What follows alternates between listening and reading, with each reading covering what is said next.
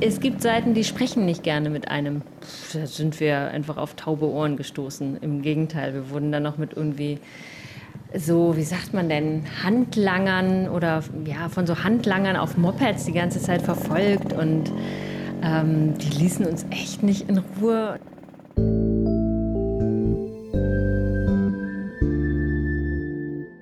Wundermittel oder Teufelszeug.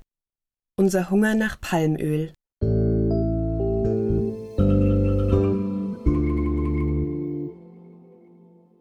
Das Buch Am Ende der Welt, wie wir sie kennen, als Reporterin in Südostasien, das Klima, der Mensch und der Müll aus dem Jahr 2020 handelt von menschgemachter Umweltzerstörung. Die Autorin Lena Bodewein lebt als Korrespondentin in Singapur und ist damit zuständig für Südostasien und Ozeanien. Das ist ein Berichtsgebiet von Myanmar bis zu den Cook-Inseln im Südpazifik.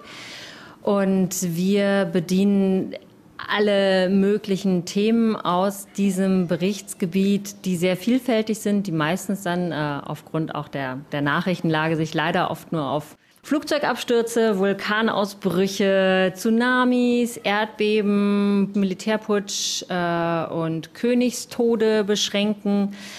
Aber wenn man reisen kann und auch Zeit hat, dann stößt man natürlich auf viele, viele andere Themen, unter anderem eben auf das Thema Orang-Utans, Palmöl. Und ähm, ich finde es ein sehr naheliegendes Thema, weil wir natürlich auch, ich meine, Nutella oder sonst irgendwas mit Palmöl hat jeder bei sich äh, im Schrank stehen, im Badezimmer rumstehen und sonst was. Und ja, was sind die Auswirkungen? Was kann man da machen? Wie geht das? Ähm, das hat mich natürlich interessiert.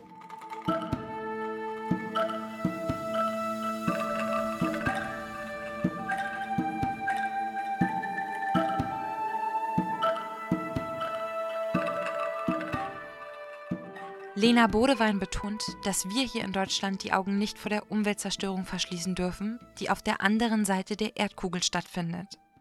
Man kann es nicht einfach trennen oder wir im Westen sagen, pff, uns doch Wumpe, sondern es betrifft uns ja trotzdem. Die Wirkung kommt ja zurück. Kommt eben durch, durch steigende Temperaturen zurück oder durch Verlust von Biodiversität, was natürlich ähm, die, die Rodung dieser Wälder anrichtet. Oder die Wälder werden ja nicht nur einfach so harmlos gerodet, sondern oft auch abgefackelt.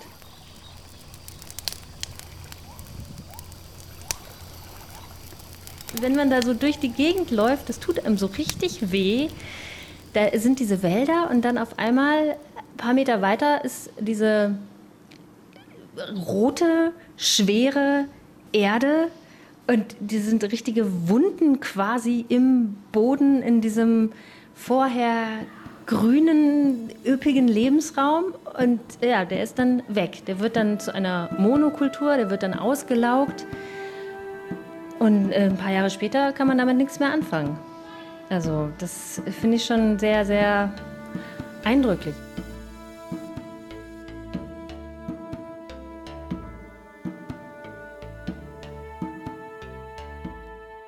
Die Journalistin kann die Umstände vor Ort aus einem anderen Blickwinkel als die meisten Menschen in Deutschland betrachten. Ihre Recherchen brachten sie direkt ins Geschehen. Ich glaube, wenn man das sieht, ne, ich meine, wie sagte irgendein Schlaumeier-Journalist, ich möchte jetzt hier mich nicht mit fremden Federn schmücken, uh, if you don't go, you don't know. Es ist leider immer wieder man sieht es anders und man, man erfährt es auch anders. Man kann entweder kann man sein sein Bild mit mehr Facetten etwas ähm, ja, genauer gestalten oder man kann einfach eine stärkere, auch emotionale Verbindung dazu haben. Aber es, ist so simpel, das dann zu verurteilen, wenn man dann irgendwie nicht an, an die Beweggründe denkt. Und das, da wünsche ich mir manchmal, dass man da einfach ein bisschen weniger in Schablonen und in Urteilen denkt.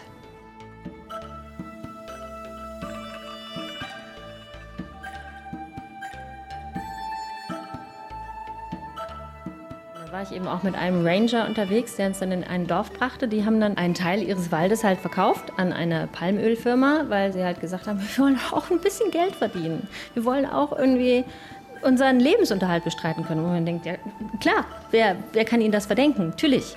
Aber dann gehst du halt hinter das Dorf, da wo vorher der Wald war, und dann ist genau das da, ne? diese, diese Einöde, diese nackte Erde. Und ähm, denkt so, ja, es mag sein, dass das ein bisschen Geld ist, aber irgendwie ist gerade die Zukunft da abgerodet worden. Hat man so das Gefühl. Und das ist natürlich bitter.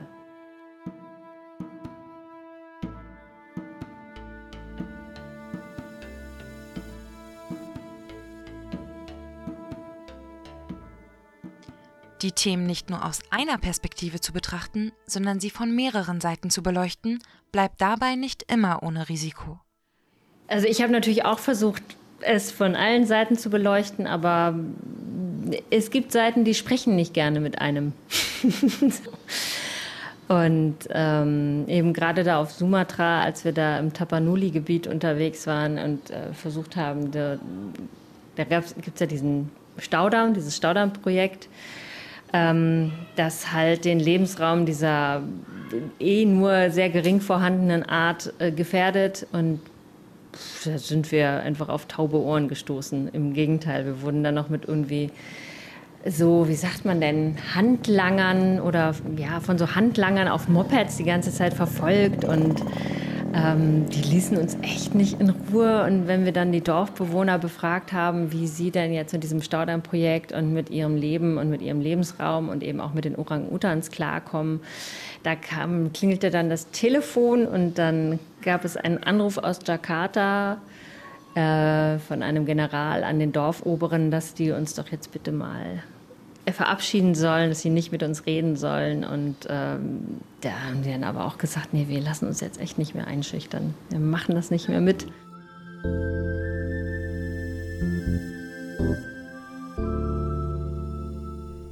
Während ihrer Recherche für das Buch und im Rahmen ihrer Arbeit als Auslandskorrespondentin stieg Lena Bodewein immer tiefer in das Thema der Palmölproblematik ein. Sie bringt das Dilemma auf den Punkt. Wenn man sich dann aber weiter damit beschäftigt, dann kommt man natürlich darauf, dass Palmöl jetzt nicht unbedingt so. Es ist so simpel, das zu verdammen. Es ist für uns so, oh, es ist palmölfreies Produkt, okay, dann ist das automatisch gut. Das heißt das ja gar nicht. Wenn da jetzt mehr Rapsöl drin ist oder sonst irgendwas, das heißt ja dann zum Beispiel, dass viel mehr Fläche noch gerodet werden muss, um das Palmöl zu ersetzen.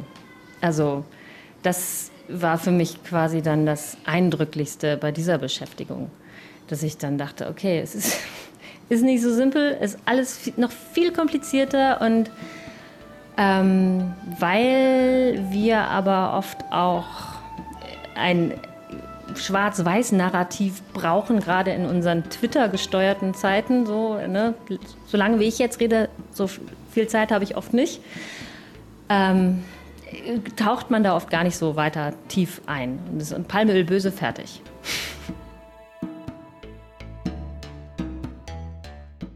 Für Lena Bodewein ist Palmöl ein heikles Thema, da sie einen Ersatz des Öls als kontraproduktiv einschätzt. Dennoch macht sie sich über Lösungsstrategien Gedanken.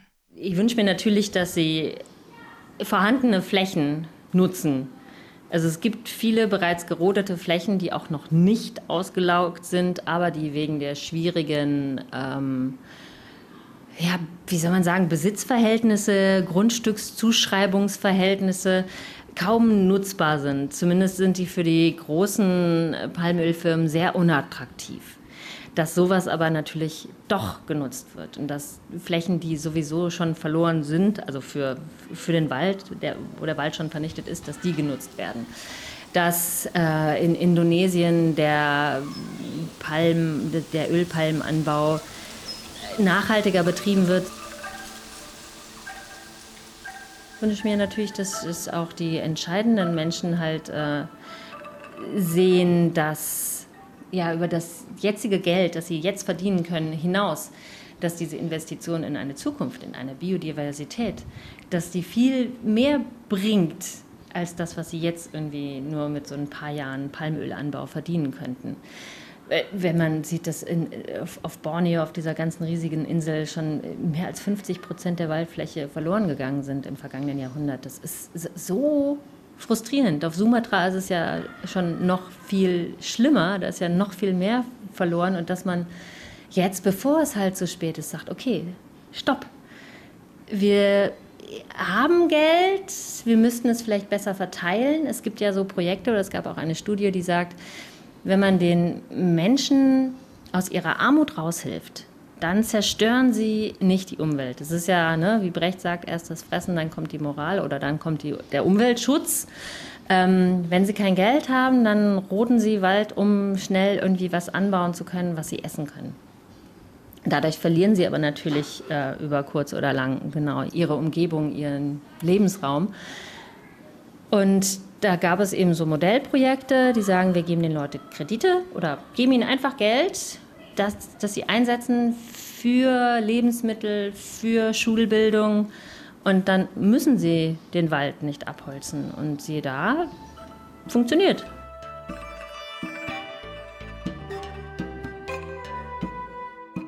Dann kam natürlich Covid dazwischen.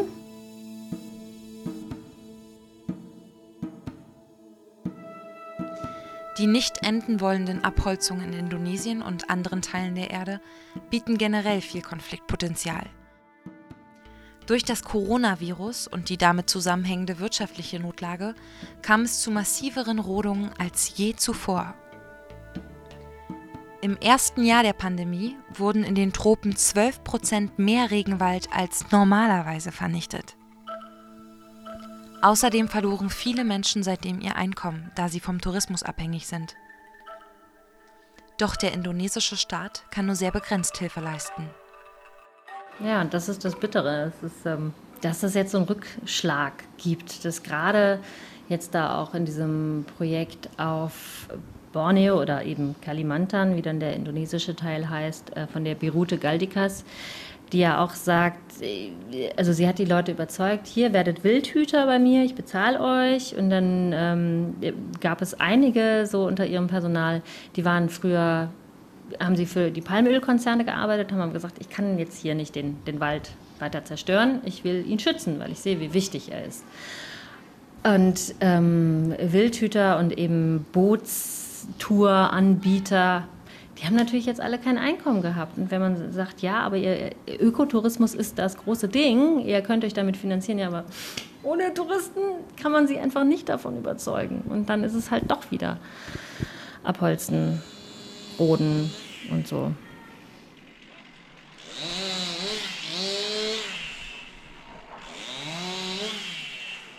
Viele Bewohnerinnen der ehemals touristischen Region suchten sich in der Zeit der Pandemie alternative Einnahmequellen, zum Beispiel ungenutzte Flächen im Regenwald. Außerdem konnte beobachtet werden, dass sich auch Tigerangriffe auf Nutztiere häuften, die in den Plantagen gehalten werden. Grund dafür könnte die zunehmende Zerstörung ihres Lebensraumes und der ihrer natürlichen Beutetiere sein. Nicht nur die Umwelt, auch die Wirtschaft litt stark. Um in den Zeiten der Pandemie wirtschaftlich unabhängig zu werden, plant Indonesien weitere 15 Millionen Hektar in Palmölplantagen umzuwandeln. Es belastet das Land ja unglaublich. Das ist ja wirtschaftlich ein solcher äh, Niederschlag, dass sie eben auch versuchen, auf solchem Wege äh, unabhängig und ähm, ja, so Ressourcen zu schaffen für sich selbst. Das ist natürlich auch so ein bisschen ja, Verzweiflungstat, will ich es jetzt nicht nennen, aber einfach auch nicht ganz zu Ende gedacht. Lena Bodewein ist gegenüber Zertifikaten zur Regulation der Anbaubedingungen ambivalent eingestellt. Der runde Tisch ist schon vernünftig, ähm, weil das schon eine einzigartige Sache ist, dass sich da die Industrie mit den Kritikern der Industrie so an einen Tisch setzt und zumindest versucht, irgendwie etwas zu verbessern. Und versucht, Kompromisse zu finden und versucht, in die Zukunft zu denken. Und wenn der jetzt abgeschafft würde, weil es halt auch immer tonnenweise Kritiker gibt, die sagen, das ist totaler Humbug, äh, dann wären das äh, zwei Jahrzehnte an Gesprächen verloren.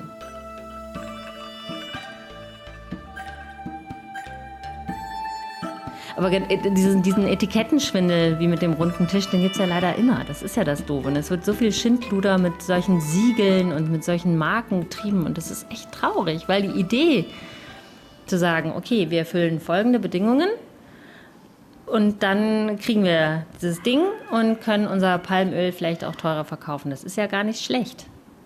Obwohl die Klage der runden Tischfirmen dann auch ist, ja, jetzt machen wir das alles und keiner kauft unser teures Palmöl, weil die Leute halt doch dann, also die Weiterkäufer, dann doch lieber das äh, günstigere wollen. Und dann hören sie damit auch wieder auf. Das ist das, das Blöde, das spielt dann doch immer nur das Geld eine Rolle.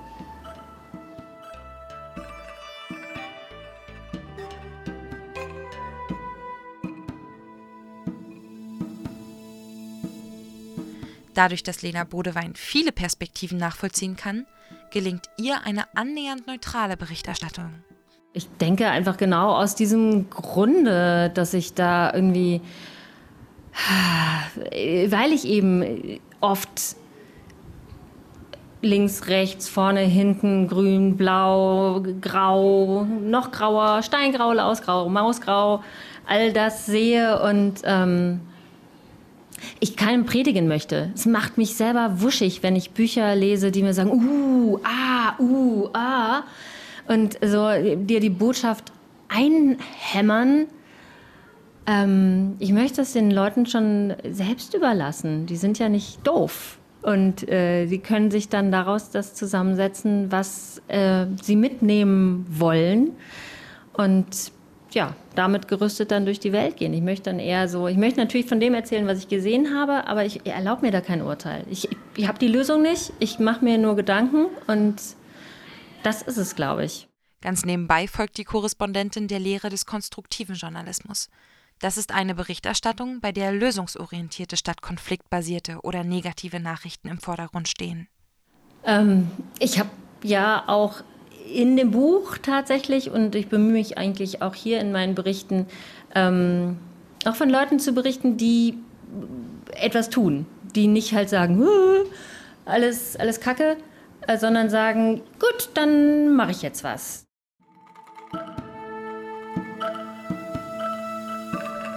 Abschließend meint Lena Bodewein.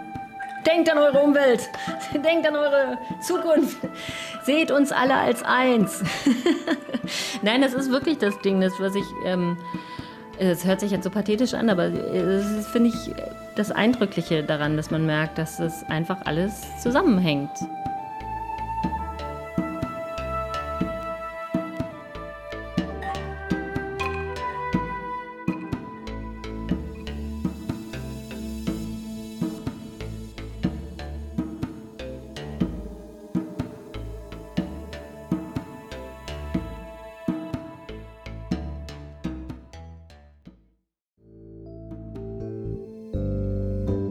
Das war Wundermittel oder Teufelszeug.